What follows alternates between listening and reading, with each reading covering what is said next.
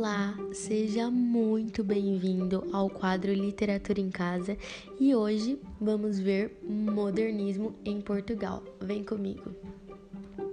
Bloco 1 Contexto histórico. Bom, teve início durante a Primeira Guerra Mundial, ou seja, um período extremamente conturbado. Além disso, nasce numa época de forte industrialização e avanços tecnológicos, os chamados tempos modernos. E antes de eu falar do modernismo, é, o seu arco inicial, vamos relembrar algumas datas que também foram muito importantes. Entre elas, 1908, onde ocorreu o assassinato da família real portuguesa.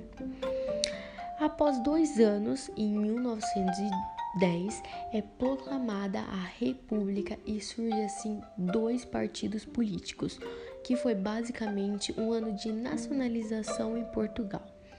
Mas o marco inicial mesmo do modernismo aconteceu em 1915, com a publicação da revista Orfeu, que visava uma ruptura ao idealismo e ao tradicionalismo, exibido a, exibindo a realidade do mundo naquele momento, digamos assim, justamente para chocar a sociedade e fazê-la acordar que nos leva para o bloco 2, Geração Orfeu. A geração modernista, de acordo com seus autores e consequentemente dos seus estilos, as gerações modernistas se dividiam em três grupos. A geração Orfeu, como eu já disse, que foi a primeira geração com o nome de publicação que demarcou a fronteira com a anterior escola literária que já vimos. A revista que teve à frente importantes autores como Fernando Pessoa, Mário de Sacarneiro e Almada Negueiros, no entanto, teve a duração de apenas um ano, em decorrência de problemas financeiros após o suicídio de Mário de Sacarneiro.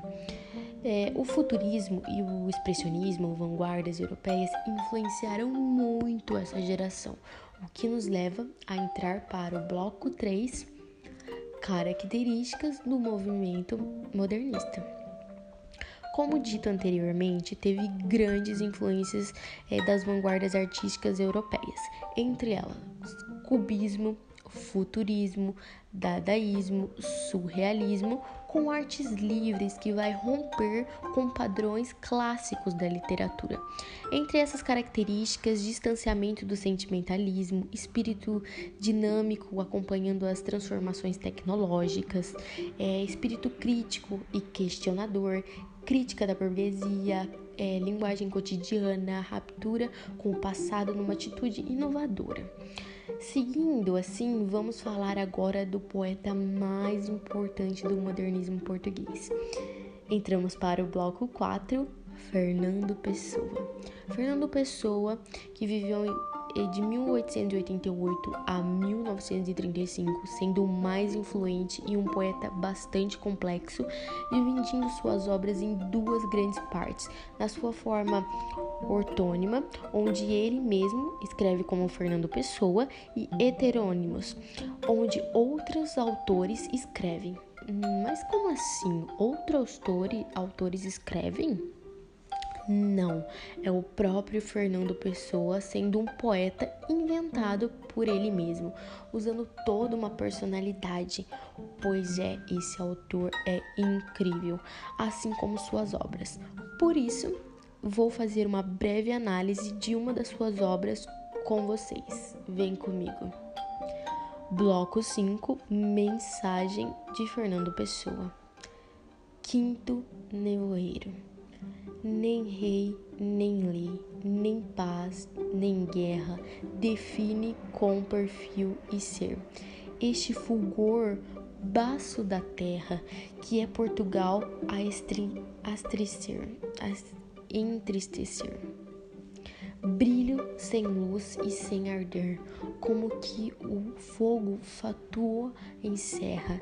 Ninguém sabe que coisa quer, ninguém conhece que alma tem, nem o que é mal, nem o que é bem. Que ânsia distante, perto chora? Tudo é incerto e derradeiro, tudo é disperso, nada é inteiro. Ó oh, Portugal, hoje és nevoeiro. É a hora.